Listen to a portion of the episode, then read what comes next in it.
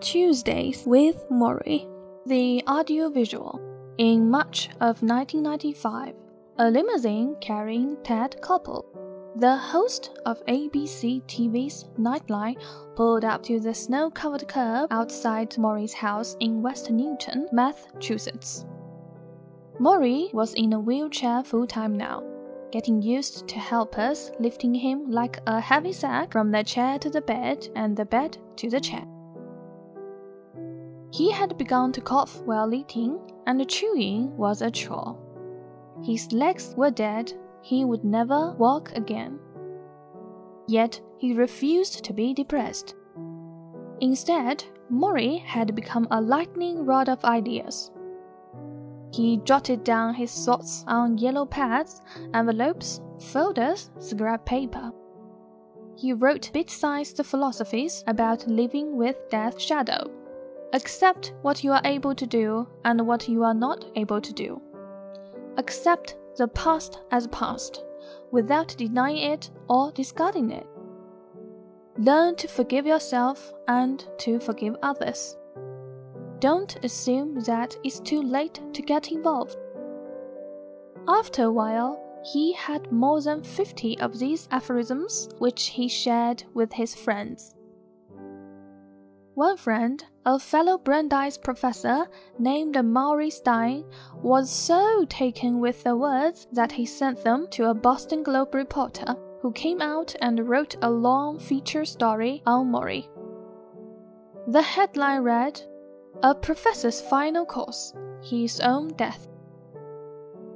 The article caught the eye of a producer from the Nightline Show who brought it to Koppel in Washington, D.C. Take a look at this, the producer said.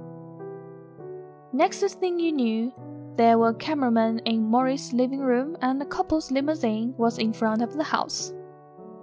Several of Morrie's friends and family members had gathered to meet couple, and when the famous man entered the house, they buzzed with excitement.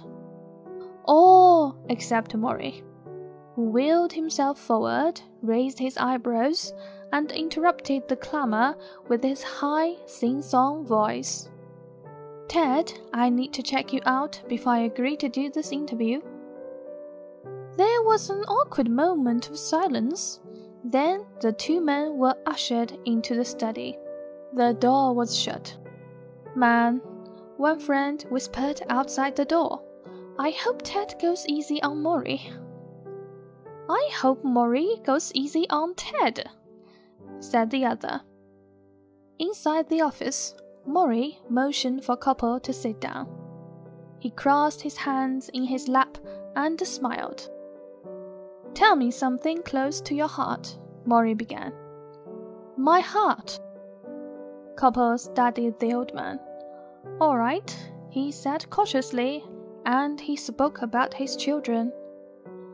They were close to his heart, weren't they? Good. Morrie said. Now tell me something about your faith. Koppel was uncomfortable. I usually don't talk about such things with people I've only known a few minutes. Ted, I'm dying, Morrie said, peering over his glasses. I don't have a lot of time here. Koppel laughed. All right.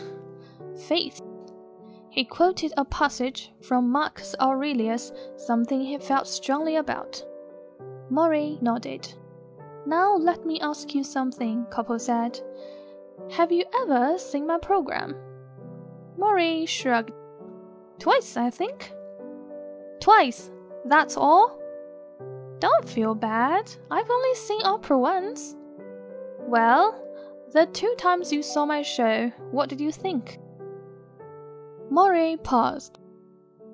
To be honest? Yes? I thought you were a narcissist.